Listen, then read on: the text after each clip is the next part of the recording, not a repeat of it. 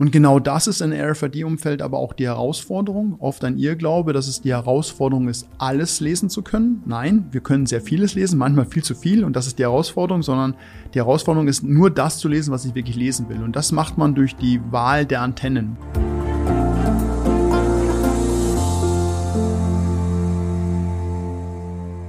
Herzlich willkommen zu einer neuen Folge Industrie 4.0, der Expertentalk für den Mittelstand. Ja, viele mittelständische Unternehmen äh, stehen bei der Digitalisierung von Logistik und Produktionsprozessen oft vor großen Herausforderungen. Die gilt es dann irgendwie zu meistern in diesem ganzen äh, Prozess der Digitalisierung. Ähm, eine Technologie, mit der man da einen Teil davon auf jeden Fall lösen kann, ist die sogenannte Auto-ID-Technologie, beziehungsweise wir schauen uns heute speziell an Auto-ID auf Basis von RFID-Technologie. Ähm, wir haben dafür einen spannenden Gast bei uns äh, heute wieder da. Schön, dass du da bist, Thomas Heinen von der Cutrein Solutions GmbH. Genau, vielen Dank, dass ich da sein darf. Wir freuen uns. Äh, ich bin gespannt, was du uns heute alles erzählen wirst. An der Stelle an euch noch mal kurz der Hinweis für alle Podcast-Hörer. Diese Folge gibt's auch auf YouTube als Videoshow. Das heißt, da könnt ihr auch mal gerne reinschauen. Freuen wir uns, wenn ihr da auch ein Like da lasst. Ähm, Thomas, ich habe dich jetzt kurz bisschen vorgestellt, aber nicht wirklich erzählt, was du machst und was auch äh, Katrein eigentlich macht. Äh, gib uns da mal gerne kurz einen Einblick. Ja, gerne. Ja, mein Name ist Thomas Heinen. Ich bin Head of Marketing und Head of Partnerprogramm im Hause Katrein Solutions. Die Katrein Solutions selber äh, entwickelt und produziert an deutschen Standorten, also Real Made in Germany, mhm. äh, RFID Reader, RFID Antennen, aber auch ein eigenes RTLS-System. Wir haben auch eine eigene kleine Software, die ausschließlich aber für das Managen und für den Anschluss und die Integration dieser Lösungen in führende Systeme ist, zum Beispiel in das L-Mobile-System. Mhm. Okay, du hast jetzt gerade schon so ein paar Fachbegriffe genannt wie RTLS und genau. weiß ich nicht alles. Das schauen wir uns heute auf jeden Fall an. Also keine Sorge, wir kommen da auf jeden Fall noch drauf zu sprechen. Ähm, ich habe mal so ein bisschen recherchiert natürlich vorab, mich ein bisschen informiert und habe gesehen, dass viele sagen, dass die Auto-ID-Technologie generell, sage ich jetzt erstmal, ähm, einer der Schlüssel ist, um Digitalisierung vor allem auch in Logistik- und Produktionsprozessen äh, erfolgreich zu machen. Würdest du das bestätigen und wenn ja, warum?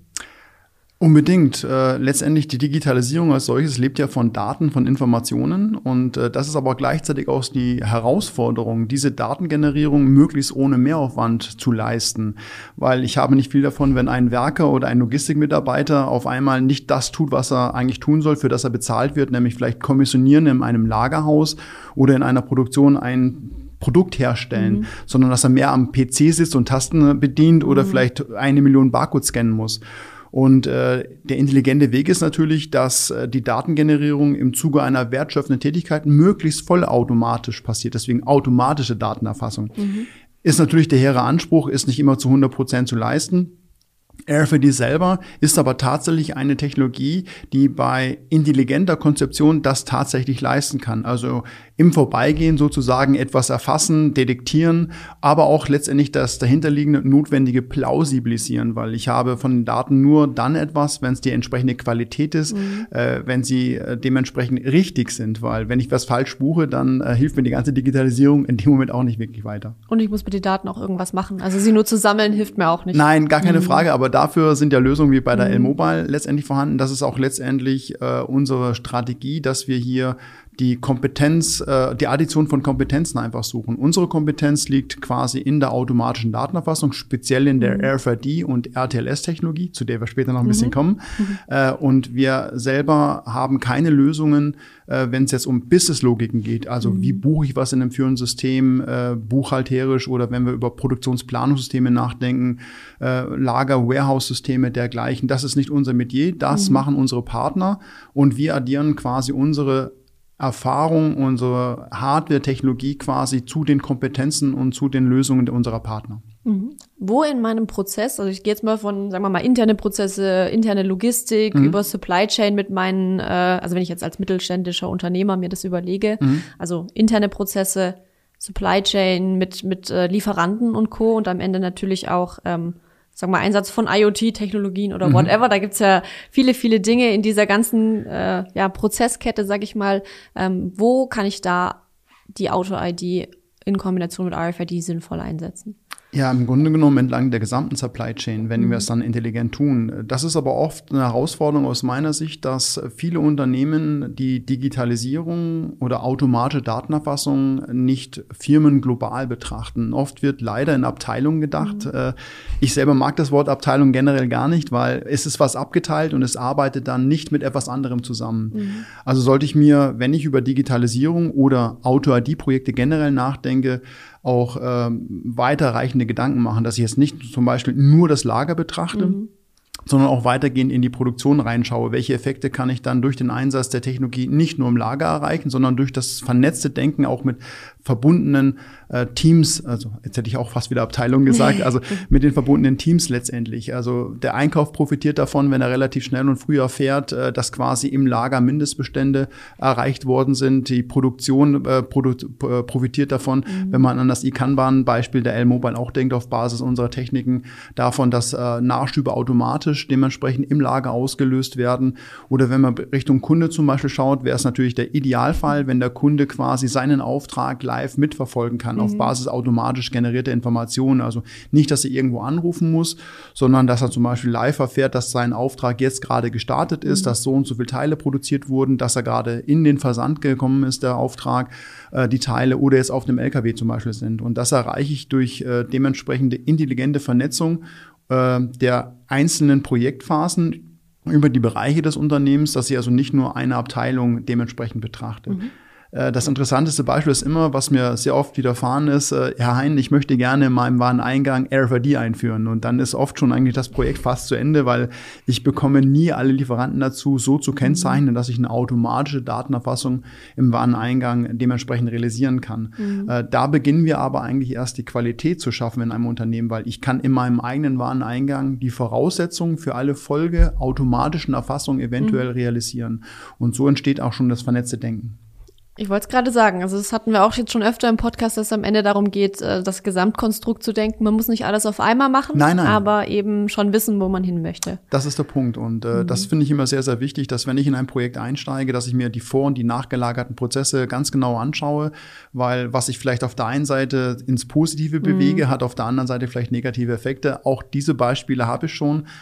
Es ist auch sehr schade, wenn ich äh, zu Projekten dazukomme, wo man schon Mann Wochen, Monate letztendlich interne Beratung hatte und man gewisse Technologien, Konzeptmöglichkeiten, Strategien oder auch Gesetzmäßigkeiten ähm, halbwissend nicht berücksichtigt hatte. Mhm. Und deswegen kann ich nur jedem empfehlen, rechtzeitig sich mit Wissenden auseinanderzusetzen, mhm. um diese Kompetenz ins eigene Haus zu holen. Also was ich immer sehr gerne anbringe, ist das Thema, dass ich die Addition suchen muss aus der Tagesgeschäftserfahrung meines eigenen Unternehmens mit mhm. der Erfahrung von Lieferanten aus Technologien und aus den getätigten Projekten und mhm. dass wir aus dieser Addition dieser beiden Kompetenzen eigentlich das individuelle, meistens doch best zielführendste Konzept erarbeiten können. Mhm. Ich glaube, es ist äh, vielleicht auch ganz hilfreich, wenn wir nachher mal noch so ein paar Beispiele geben, wie so Anwendungsfälle vielleicht aussehen könnten ja, gerne. für diese Technologie, vor allem jetzt für die Industrie, weil es ja auch so ein bisschen der relevante Teil, sage ich mal, für unseren Podcast ist. Mhm.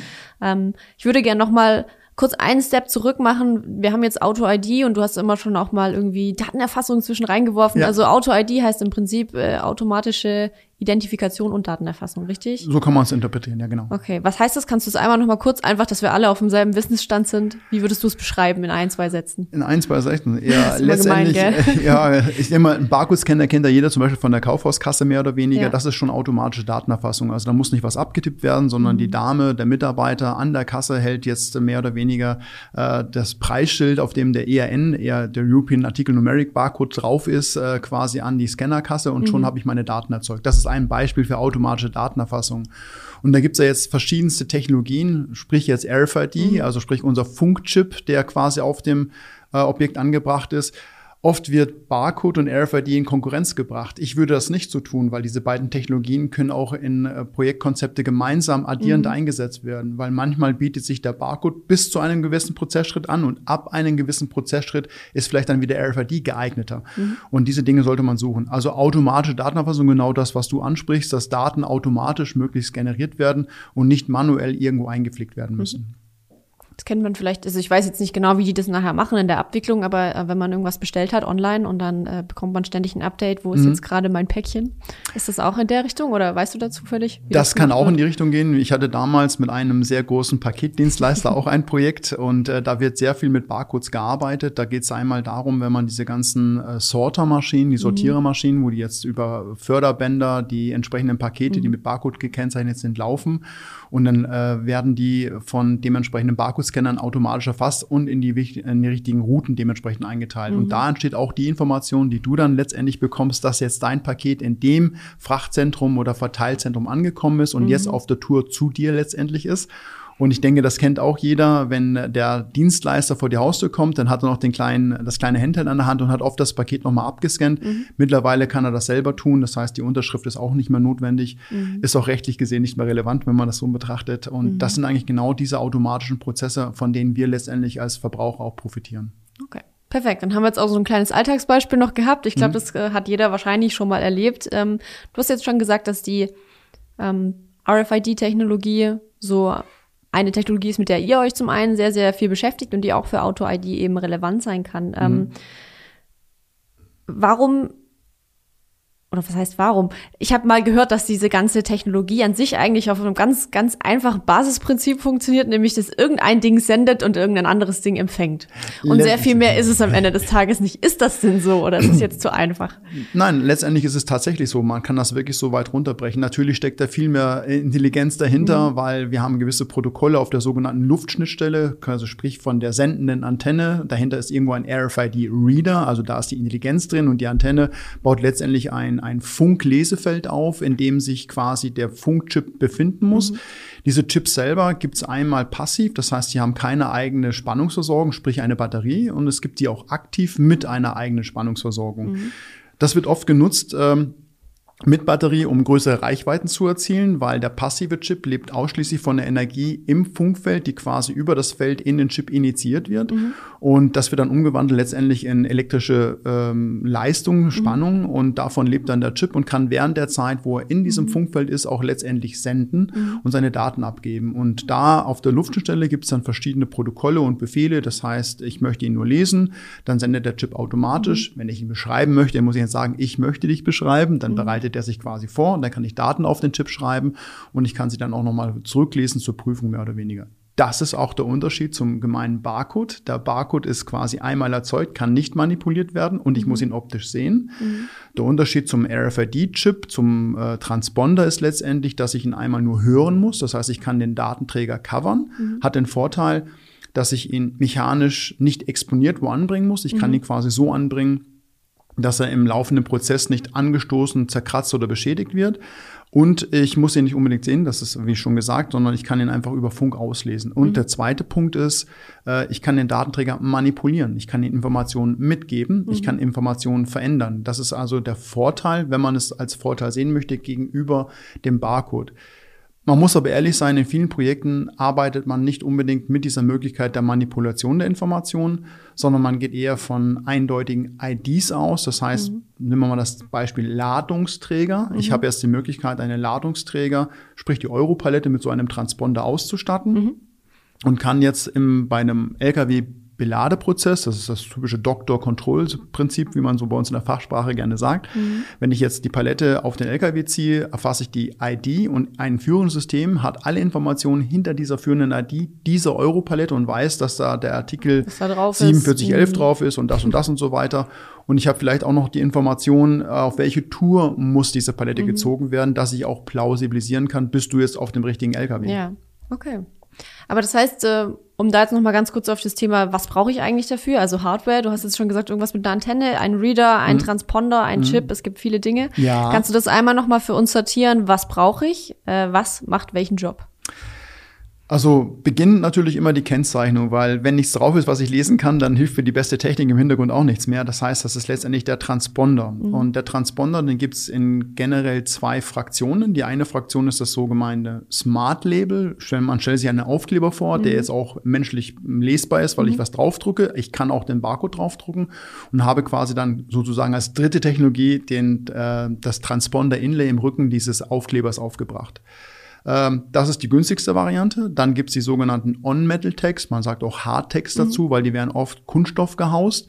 Warum macht man das? Äh, weil man den Isolator Luft zwischen die Antenne und äh, möglichen Metall bringen möchte, mhm. weil wenn ich die Antenne direkt auf Metall aufbringe, wird sie ja, wenn ich es jetzt laienhaft aufdrücke, sozusagen kurz geschlossen, weil ja, ich habe okay. gar nicht so viel Energie, dass ich das ganze Metall, was sich um den Transponder befindet, so anrege, mhm. dass er dann senden kann. Deswegen mhm. bringt man den Insulator Luft dazwischen. Dann hat das im Rücken befindliche Metall sogar positive Effekte, weil Energie zurückgestrahlt wird in die mhm. RFID-Transponder-Antenne und ich habe dann sogar eine Reichweitenerhöhung.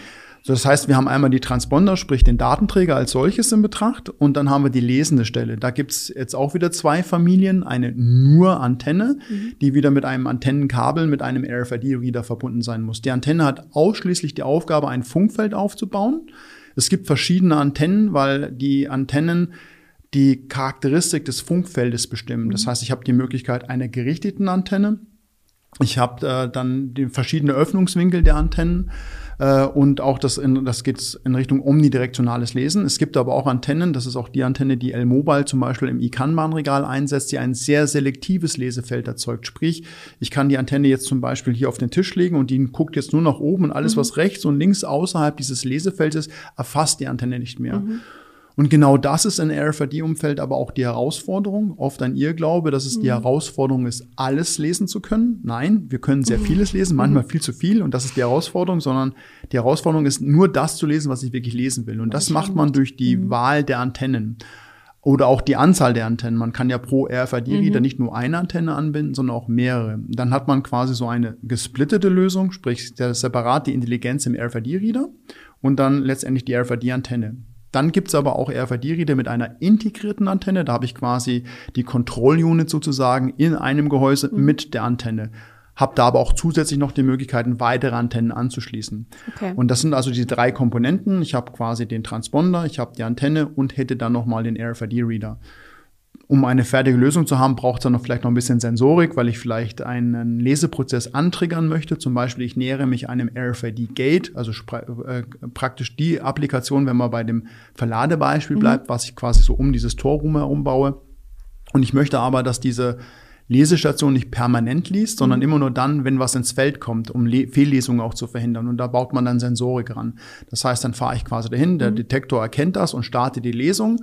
Ich kann da auch Pattern setzen zum Beispiel, dass ich sage, ich möchte jetzt maximal zwei Sekunden lang lesen, weil mhm. wenn ich dann in diesen zwei Sekunden nichts lese, könnte das auch eine Fehlerindikation sein, dass zum Beispiel der Transponder defekt ist oder mhm. verloren gegangen ist. Und in diese Richtung geht das Ganze. Okay, das heißt, wir haben drei Komponenten auf mhm. der Hardware-Seite. Klar, wir brauchen wahrscheinlich, brauchen wir dafür WLAN? Äh, das ist auch eine sehr gute Frage, weil die Konnektion ist auch oft eine Herausforderung in einem Projekt. Äh, das heißt, ich habe die Möglichkeit, RFID-Lesesysteme, speziell die Reader, über äh, einmal Ethernet zu connecten, sprich das typische Kabelnetzwerk. Ich ja. habe die Möglichkeit, die Reader über WLAN zu connecten, das mittlerweile mehr und mehr populär wird, weil ich mir Installationsaufwand geringer halte. Mhm. Strom brauche ich sowieso äh, und äh, dann letztendlich auch die Möglichkeit über die Telekommunikation, das heißt 4G, äh, 5G, demnächst 6G, dementsprechend mhm. die Reader äh, dementsprechend zu integrieren. Okay. Also Strom ist vielleicht auch nochmal ein guter Hinweis. Also ja, ich brauche genau. auch die Steckdosen an der richtigen ja, Stelle. Ja. Genau, äh, das ist das eine Thema. Da muss man aber auch ein bisschen revidieren, was ich vorher gesagt habe. In dem Moment, wo ich es gesagt habe, äh, ist es so, wenn ich per WLAN arbeite, muss ich auch einmal Verkabelungsaufwand betreiben, weil mhm. Strom in die Luft geht leider noch nicht. Daran mhm. arbeitet man aktuell, glaube ich. Äh, das andere Thema ist das Thema Power over Ethernet. Das heißt, wenn ich den Reader jetzt schon übers Ethernet-Netzwerk per mhm. Kabel habe ich die Möglichkeit, auch über dieses gleiche Kabel den Reader mit Power zu versorgen, sprich Power over mhm. Ethernet. Mhm. Das wäre dann die intelligente oder die elegante Variante. Okay. Ist es denn, ähm, ich sag mal, von der Zuverlässigkeit her wichtig, dass ich, also wenn ich kann, eher über Ethernet anschließe oder ist es da egal, ob WLAN oder Ethernet? Das obliegt oft immer der Infrastruktur, die man beim Kunden vorfindet oder mhm. auch der Strategie des Kunden. Also wir haben Kunden, die tatsächlich WLAN äh, ausschließlich für mobile Datenerfassung nutzen wollen und mhm. möchten dieses Netz dann möglichst dafür frei halten mhm. und weitere Komponenten dementsprechend da nicht connecten, wenn okay. es dann irgendwie möglich ist. Oft ist es aber auch so, wenn der Kunde eine Mischapplikation oder Mischinfrastruktur hat, dann kann man sich dann aufgrund der Kostensituation die intelligentere Variante wählen. Wenn man sagt, ich habe dort eh schon und Strom ist in der Nähe, dann ist es vielleicht günstiger, als wenn ich komplett neues Ethernet verlegen muss. Oder auch umgekehrt, je nachdem. Man muss halt immer berücksichtigen, ich habe ein Kabel für Daten und für Strom, wenn ich Power over Ethernet äh, quasi mhm. nutze. Im anderen Fall ist vielleicht WLAN vorhanden und wenn wir sind bei der Konzeption in der Lage, die Lesepunkte so intelligent zu setzen, dass wir vielleicht näher an der Steckdose sind. Also mhm. das obliegt eigentlich immer der individuellen Herausforderung oder Voraussetzungen des aktuellen Projektes. Mhm. Ja, das ist aber schön. Das heißt, ich kann es quasi auf äh, meine individuellen Bedürfnisse bei mir vor Ort ein genau. Stück weit äh, justieren und anpassen. Das ist auch etwas, was wir versuchen, ich sage jetzt bewusst versuchen, in unserem Portfolio abzubilden, dass wir diese Flexibilität äh, im Portfolio einfach haben, dass man per Konfiguration oder Selektion der entsprechenden Komponente auf seine Bedarfe hin immer das richtige Hardware-Konzept zusammenstellen kann. Das ist auch für jeden Hersteller eine Herausforderung, das Portfolio wie so ein Baukasten aufzubauen, dass man zum Beispiel einen Partner wie L-Mobile einfach mit einer Palette komplett bedienen mhm. kann und dass man da in der Palette dementsprechend diverse Konfigurationen Funktionen hat. Und das ist dann auch der Charme, weil man dann quasi mit einer Reader-Firmware, mit einer Reader-Oberfläche, mit einer Schnittstelle permanent alles tun mhm. kann und dass man die Softwareseite nicht permanent anpassen muss. Kurze Unterbrechung in eigener Sache. Wenn ihr die Themen, die wir hier im Podcast besprechen, spannend findet, dann habe ich da noch einen ganz heißen Tipp für euch. Schaut unbedingt bei lmobile.com slash Veranstaltungen vorbei und meldet euch für eins unserer zahlreichen Online-Events an. Ihr könnt von überall aus teilnehmen. Wir freuen uns, wenn ihr dabei seid. Ähm, Im Prinzip handelt es sich ja bei RFID um eine Funktechnologie, richtig? Exakt, genau. Das heißt, ich weiß, dass es bei Funkwellen verschiedene Frequenzen gibt. Ähm, genau. Wie sieht es bei RFID aus und welche brauche ich wofür? Oder muss ich mir darum gar keine Gedanken machen? Äh, jein, es hängt immer davon ab, äh, welche Produkte oder äh, Hardware mir in welchem Bereich angeboten wird. Es gibt generell drei grundsätzliche Frequenzen im Umfeld. LF, da sind wir im Kilohertz-Bereich, dann haben wir HF, da sind wir bei 1356 Megahertz und dann haben wir URF, da sind wir um, 88, um 868 Megahertz rauf mhm. runter. Je nachdem, man muss dann berücksichtigen, äh, wo kommt die RFID-Technologie her. Sie ist im Kilohertz-Bereich eigentlich, hat sie so seinen, seinen Start mehr oder weniger mhm. genommen, äh, ganz gerne auch in der Tieridentifikation man kennt ja so diese Ohrmarken, mhm. solche Geschichten. Da fließt mittlerweile auch schon ein bisschen 1356 Megahertz ein. Äh, man hat dann in, jetzt muss ich sagen, so um die 80er, 90er Jahre sehr viel 13,56 Megahertz Technologien, also HF-Technologien eingesetzt. Ich selber auch. Ein schönes Beispiel war damals aus meiner Vergangenheit. Da haben wir im 1356 Megahertz Bereich bei einem großen Autovermieter dementsprechend ein Schlüssel-RFID-Kennzeichnungsprojekt realisiert. Äh, das war, wie gesagt, in den 90ern. Äh, mittlerweile seit äh, mehreren Jahren oder langen Zeit äh, hat URF so seinen Siegeszug, muss man schon fast sagen, äh, angetreten. Aufgrund des Frequenzbandes bieten sich einfach äh, aufgrund der Physik mehr Einsatzmöglichkeiten, mhm. würde ich behaupten. Zum anderen aber auch, dass die ganzen Standardisierungen mehr und mehr im URF-Bereich stattfinden. Und das ist auch gerade für die Harmonisierung der Technologie sehr, sehr wichtig, mhm. weil äh, im LF-Bereich zum Beispiel, wenn ich, musste ich quasi Transponder von einem Hersteller aufnehmen mit dem Release-System von einem Hersteller. Im URF-Bereich mittlerweile so ist es die Luftschnittstelle standardisiert. Im HF-Bereich auch. Äh, da kann ich von verschiedenen Herstellern die Transponder wählen und kann mhm. auch von verschiedenen Herstellern die Lesesysteme nehmen. Wie gesagt, äh, Hauptmerkmal im URF-Bereich ist einfach die Standardisierung globaler Natur. Wobei da muss man aufpassen. Es gibt zwei Frequenzbänder. Einmal spricht man sehr gerne von dem US-amerikanischen Frequenzband, was aber auch in China eingesetzt wird, und dann eher von dem europäischen Frequenzband. Mhm. Also es ist ETSI, sagt man auf der einen Seite, und FCC auf der anderen Seite. Da muss man ein bisschen aufpassen bei der Wahl, gerade auch im Bereich der globalen Projekte, weil äh, wenn man jetzt den Transponder betrachtet, dann gibt es den einmal äh, im, im, äh, im US-Bereich sozusagen mhm. und einmal im europäischen Bereich. Und wenn mhm. ich jetzt meinetwegen einen Ladungsträger nehme, der jetzt in Deutschland einmal gekennzeichnet und auch erfasst werden soll und der wandert jetzt auch in USA, nach USA rüber, dann habe ich dort eventuell Probleme, dass ich den mit den dortigen Systemen zu 100 Prozent erfassen kann. Mhm. Da gibt es einen sogenannten globalen Tag, der beide Frequenzbänder wieder kann.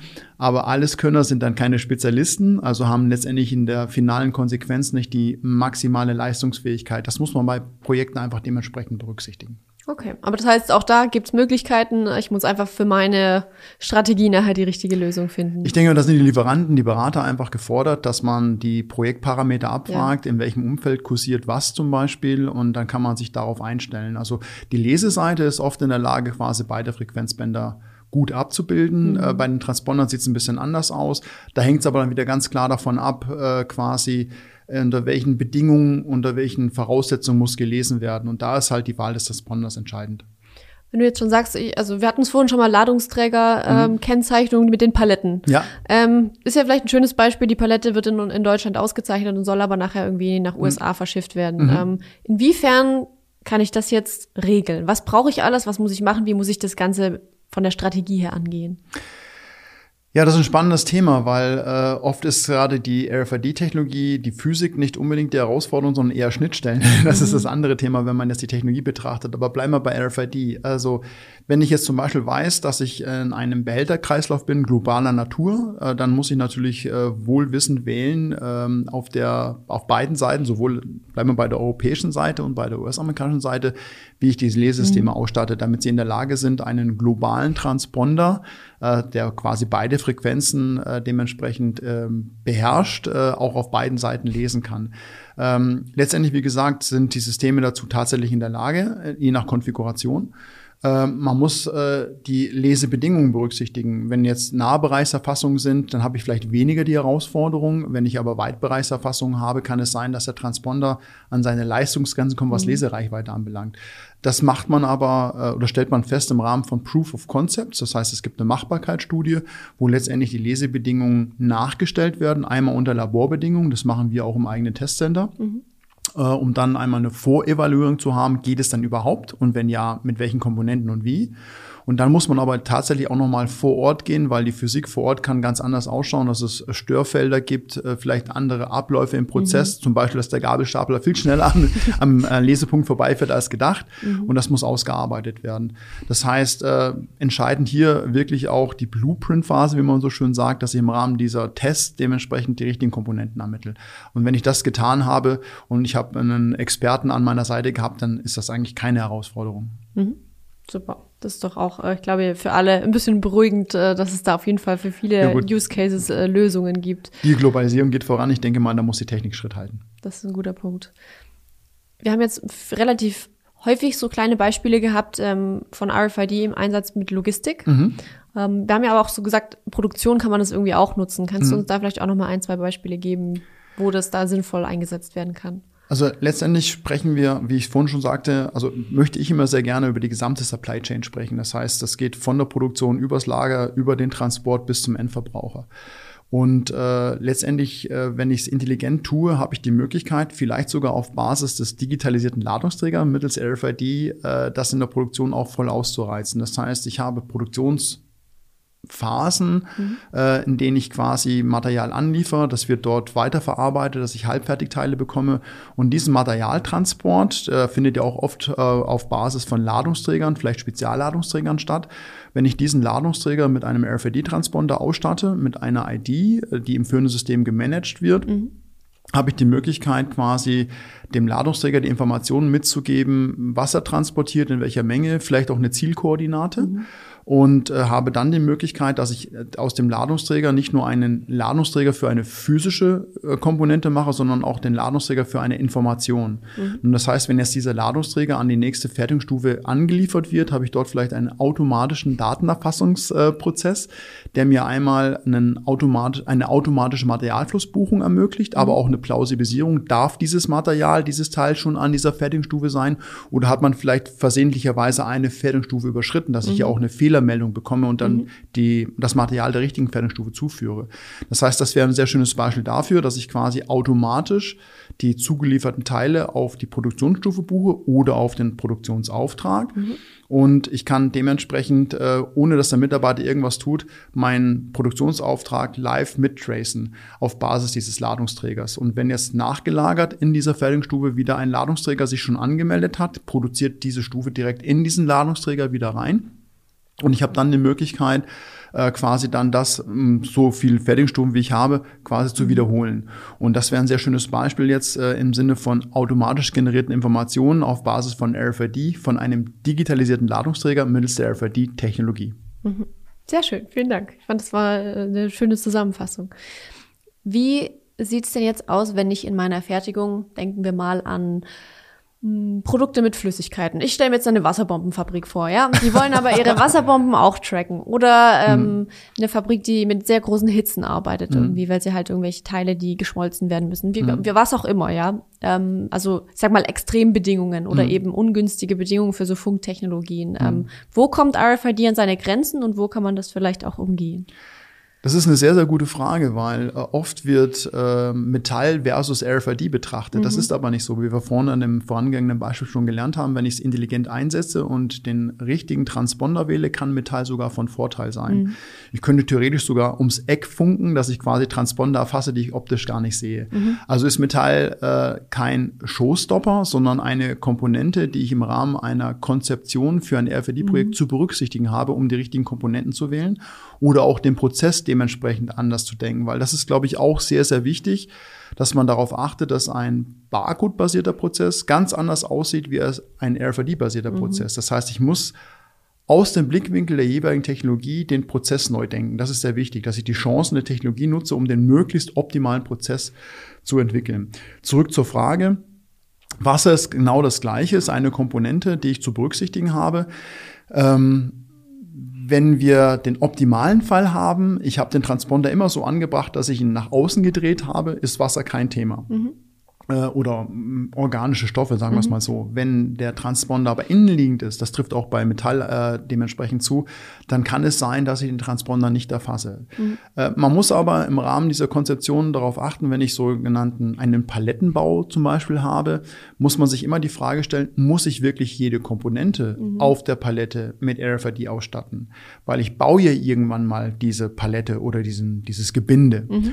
Und äh, vielleicht habe ich dann die Möglichkeit, diesen Gebindebau so zu äh, realisieren, dass ich quasi den Ladungsträger mit einem Transponder versehen habe und beim Gebindebau die Information, was jetzt auf diesen Ladungsträger kommt, direkt mit dem Transponder, mit der ID wiederum verheiraten. Mhm. Das wäre auch ein schönes Beispiel durch Addition der Technologien, dass ich vielleicht in diesem Prozessschritt beim Palettenbau vielleicht Barcode nutze. Mhm und dann äh, quasi auf RFID wechsel. Wenn der Gabelstapler kommt, nimmt die Palette dementsprechend mhm. auf, dass er einen RFID-Reader hat, dass der Gabelstaplerfahrer sich nicht verbiegen muss, um den mhm. Barcode dementsprechend zu erfassen, sondern sehr ergonomisch automatisch die Informationen hat. Und dann nutze ich diesen Transponder vielleicht auch weiter, wenn ich jetzt durch mehrere RFID-Gates durchfahre, dass ich den dann in meiner Supply Chain, in meiner Logistik bis zur Verladung auch automatisch dementsprechend erfasse. Mhm. Das heißt, diese Physiken sind einfach im Rahmen der sogenannten Blueprint-Phase zu berücksichtigen.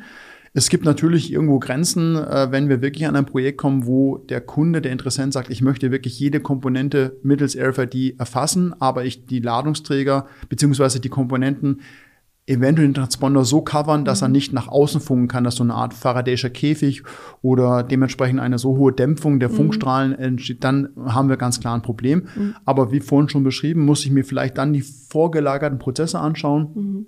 um dann eine andere Konzeption zu finden.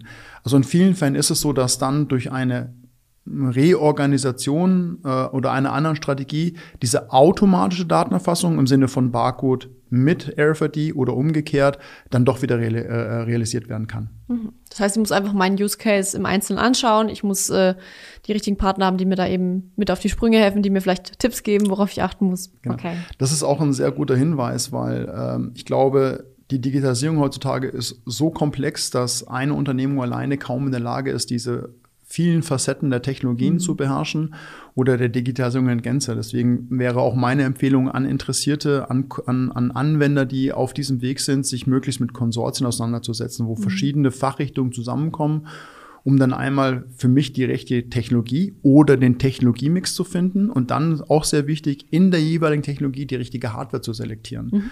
Und äh, das ist etwas, was wir auch sehr gerne, hier auch ein schönes Beispiel mit der L-Mobile äh, tun, weil sich hier die Kompetenzen sehr schön addieren für die Endkunden. Mhm. Jetzt haben wir vorhin schon, oder du hast ganz am Anfang mal von dem äh, Real-Time Location System gesprochen, dem RTLS oder RTLS. Ich ja. weiß nicht, ob es Englisch oder Deutsch ausgesprochen wird. Ähm, Inwiefern unterscheidet sich das jetzt noch von dem Ganzen, was wir schon besprochen haben? Einfach von dem Standardeinsatz, sage ich mal, der RFID-Technologie. Also was ist da jetzt noch mal anders? Oder ist es halt auch einfach ein Transponder, der irgendwo angebracht wird und dann eine Antenne, die halt sagt, oh, der ist jetzt hier? Ähm, Oder ist das jetzt fast, fast richtig. Fast richtig, okay, gut. Also man muss das eine sagen, das eine ist äh, eine automatische Identifikation eines Objektes mhm. und RTLS steht für Real-Time Location Positioning System. Da geht es um die Ortung eines Objektes. Mhm. Wo ist das Objekt? Und äh, wir haben als Katrein für uns äh, das auch als zweite Technologie äh, quasi entdeckt, die für Digitalisierungsprojekte sich sehr gut mit RFID addiert in mhm. Projekten. Weil ich möchte ja nicht nur wissen, was habe ich dort und ich habe durch RFID auch eine Ortungsmöglichkeit, aber immer eine ähm, positionsbezogen, äh, ist es falsch beschrieben, aber eine ortsbezogene. Das heißt, ich habe vielleicht einen RFID-Reader an einem gewissen Durchfahrtsort, dann weiß mhm. ich in dem Moment, dass mir in dem Moment das Teil gerade an Tor 1 ist. Aber mhm. ich kann es dann nicht weiterverfolgen. Also mhm. ist es jetzt nach Tor 1 in die Produktion gefahren oder, oder ist es jetzt ja. so, sowas mhm. zum Beispiel? Und da hätte ich jetzt die Möglichkeit, mit RTLS dieses Teil äh, quasi lückenlos, dieses Objekt in meiner Supply Chain, in meinem Lager, in meiner Produktion auch zu verfolgen. Jetzt leidet, wenn man so sagen möchte, RTLS so ein bisschen unter dem ähm, Transponderpreis. Man spricht bei RTLS auch von einem Transponder, äh, weil diese Transponder auch nach jeweiliger Technologie bewegen sich zwischen circa 20, 30 Euro bis 100 mhm. Euro und mehr. Und wenn wir beim Beispiel Ladungsträger bleiben, wenn ich jetzt mal 5000 oder 10.000 Ladungsträger habe, dann würde ich so ein Projekt sehr gerne machen, umsatzseitig gesehen. Ja, aber der Endkunde wird das ROI-technisch nicht tragen. Ja. Ähm, also versucht man durch intelligente Addition der Technologien das aufzulösen. Das heißt, ich habe ein Flurförderfahrzeug. Mhm das jetzt den Ladungsträger aufnimmt. Da habe ich vielleicht einen RFID-Reader, eine Antenne installiert, die mittels RFID das Objekt identifiziert und ich habe ein Flurförderfahrzeug, das ich mit einem RTLS-Transponder ausgestattet habe. Und ich bilde dann aus dem aufgenommenen Objekt mit dem Fahrzeug eine temporäre Einheit und kann mittels des am Flurförderfahrzeug installierten RTLS-Transponder diese beiden Teile orten und verfolgen. Mhm. Zum Beispiel bin ich dann tatsächlich in der Lage, wenn man ein Blocklager sieht, äh, das ja eigentlich immer in sich als Gänze gebucht wird und da stehen jetzt meinetwegen in acht Reihen, acht Felder tief, meinetwegen Europaletten drin. Mhm. Und das möchte ich aber genau wissen, vielleicht chargenbezogen, in welcher Reihe, in welcher Tiefe steht jetzt welche Charge. Mhm. Und über diese Konzeption wäre ich tatsächlich in der Lage, das aufzulösen, weil Ortungssysteme, also unser UWB-basierendes Ultra Wideband, mhm. also wieder neue Frequenz, mhm. äh, ist in der Lage, bis zu 30 Zentimeter und auch genauer zu orten. Also ich Euro-Stellplatz genau können wir also orten. Das mhm. heißt, ich kann jetzt, wenn ich jetzt mit meinem Flurförderfahrzeug in dieses Blocklager, in dieses Feld hineinfahre, sagen, in welcher Reihe steht es und in welcher Tiefe. Mhm. Und äh, die Stapelhöhe könnte man zum Beispiel auch über Businesslogik abbilden. Trivial ausgedrückt, wenn ich an eine Position was abgestellt habe, es wurde nie abgeholt und ich fahre jetzt die gleiche Position nochmal an und stelle was ab, ergo muss es die erste Stapelhöhe sein. Mhm. Ist es sehr trivial ausgedrückt, da sind ganz viele äh, Plausibilisierungsalgorithmen noch dahinter gelegt oder auch nochmal Querchecks. Das heißt, wenn jemand was mit einem Fahrzeug abholt, das keinen RTLS-Transponder mhm. hat, aber die Palette jetzt zum Beispiel RFID-seitig an einem Tor äh, nochmal erfasst wird, kann ich eine Korrekturbuchung zum Beispiel machen. Mhm. Solche Szenarien checken dahinter. Und das ist ein sehr schönes Beispiel über Addition, einen Technologiemix, um ein Digitalisierungsprojekt mit RFID und RTLS zu realisieren. Mhm.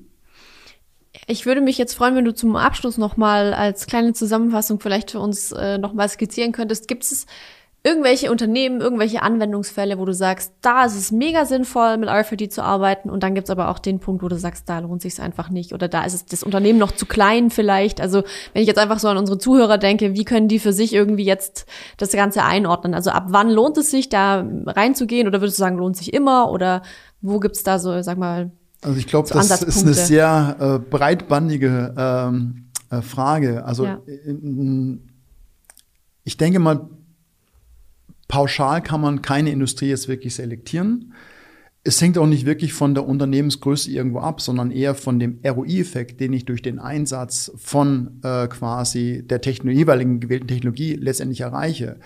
Wir haben in manchen Fällen die Aufgabe, mittels einer Prozessoptimierung den ROI herzustellen. In anderen Fällen haben wir aber auch die Aufgabe, einen Fehler generell zu vermeiden. Das mhm. heißt, äh, vielleicht kostet ein Fehler äh, auf einen Schlag eine halbe Million oder mhm. eine Million. Wir haben ein Beispiel bei einem Kunden zum Beispiel äh, gehabt. Äh, da, wie ich vorhin auch schon gesagt habe, wurde eine Fertigungsstufe ausgelassen. Und die Oberfläche von metallischen Objekten wurde nicht richtig gehärtet. Das Ganze ist dann zum Endkunden oder zum äh, weitere produzierende Unternehmen gegangen und es entstanden riesen Regressforderungen. Mhm. Und äh, der ROI, wenn wir jetzt nur Richtung Prozessoptimierung gegangen wären, mhm. wäre deutlich über eineinhalb Jahre gewesen. Mhm. Wir haben aber aufgrund der Fehlerwahrscheinlichkeit eine ganz andere Voraussetzung gehabt. Und da mhm. hat sich dieses, der Invest in circa eine Viertelmillion Euro RFID äh, absolut rentiert, weil mhm. die Fehlerrate dementsprechend drastisch reduziert worden ist. Mhm. Oder Wahrscheinlichkeit, muss ich sagen. Mhm. Und äh, das sind halt diese Blickwinkel, die ich da einnehmen muss. Ähm, ähm, wie gesagt, das heißt, wenn ich jetzt angenommen ein Dreimann-Unternehmen habe und ich könnte so einen Impact aufgrund eines Fehlers haben, mhm. kann ich sagen, da macht es dann auch vielleicht wieder Sinn. Mhm. Ich denke mal, die Wahl der Mittel äh, aufgrund der Voraussetzungen ist eigentlich dahingehend die, das Kriterium, was ich zu berücksichtigen mhm. habe.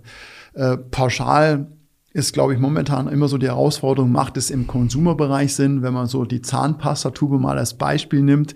Äh, die ist jetzt mit einem ERN-Barcode äh, mhm. gedruckt, der quasi 0,1 Cent äh, in der Produktion kostet. Ja. Da jetzt einen Transponder dran zu pappen, um das quasi bis zum Endkunden zu erfolgen, das würde ich mal in Frage stellen in, zur jetzigen Zeit, weil es einfach ja. zu teuer ist. Ähm, in solche Szenarien kann man da denken. Äh, schwer zu beantworten. Du merkst, ich bin so ein bisschen am Rudern.